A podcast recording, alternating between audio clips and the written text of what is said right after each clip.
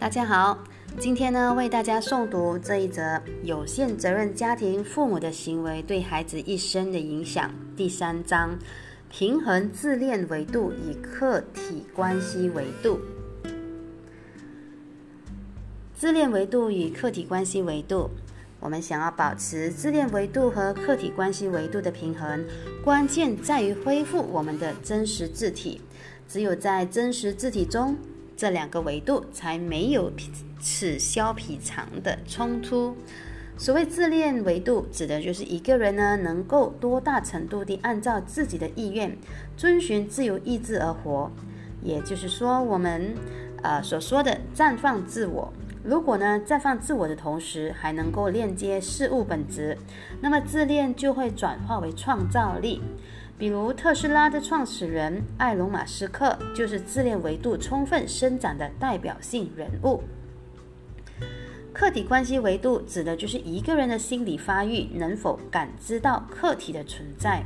能否跟客体建立真实有意义的链接。在充分伸展的状态下，它表现为一个人愿意向客体发出声音，期待被回应，也愿意看见真实的客体回应客体的声音。比如，妈妈跟婴儿对视，咿咿呀呀地彼此回应，双方都沉浸在喜悦的甜蜜中，这就是客体关系的深度链接。比如夫妻之中，一个人感到失落，另一方既另一方既清楚地知道自己不必为对方的感受自责，同时也很关心对方为何失落，并愿意倾听和陪伴。一个人的客体关系能力发展到什么程度，能否从关系中获取享受和滋养，基本上取决于在他成长的过程中。重要抚养者能够多大程度的上看见他回应他自恋的头脑，无法理解母子间咿咿呀呀的交流有什么意义。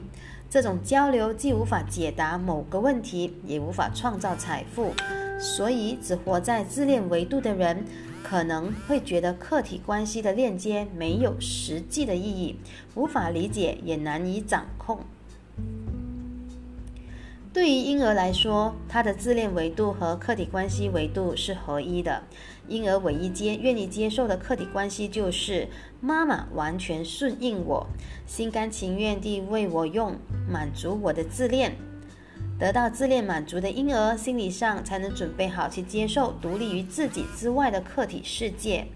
所以，如果妈妈既能在孩子小时候充分满足其自恋，又能拥有自我边界，那么孩子在成长的过程中就能够快按照自己的意愿表达自己的边界，做真实的自己。孩子通过跟妈妈的关系，既能感受到客体的善意的，愿意满足自己的，又能感受到客体独立于自己之外，个体意志需要与外界协商。这时，孩子才能从一元的自恋维度走向二元的客体关系维度，既不让自恋受损，又能碰触到真实的边界。对自恋没有得到满足的婴儿来说，由于幼年时期自恋维度和客体关系维度都没能充分伸展，长大以后呢，就会渴望得到自恋满足，又渴望得到客体关系，但这两种渴望经常是矛盾的。此消彼长，一个自恋受挫的婴儿，从小不被看见，儿童期又被很多规矩所控制，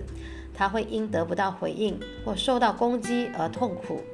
也会对伸展个人意愿感到恐恐惧，所以他需要学习发展出一道一套虚假字体来维护关系，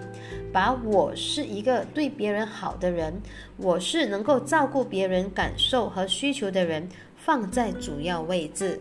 这样的人通常活得不够恣意和精彩，因为缺乏长时间专注地与事物本质链接、经历体验，往往欠缺过人的才华和难在事业上获得大的成就。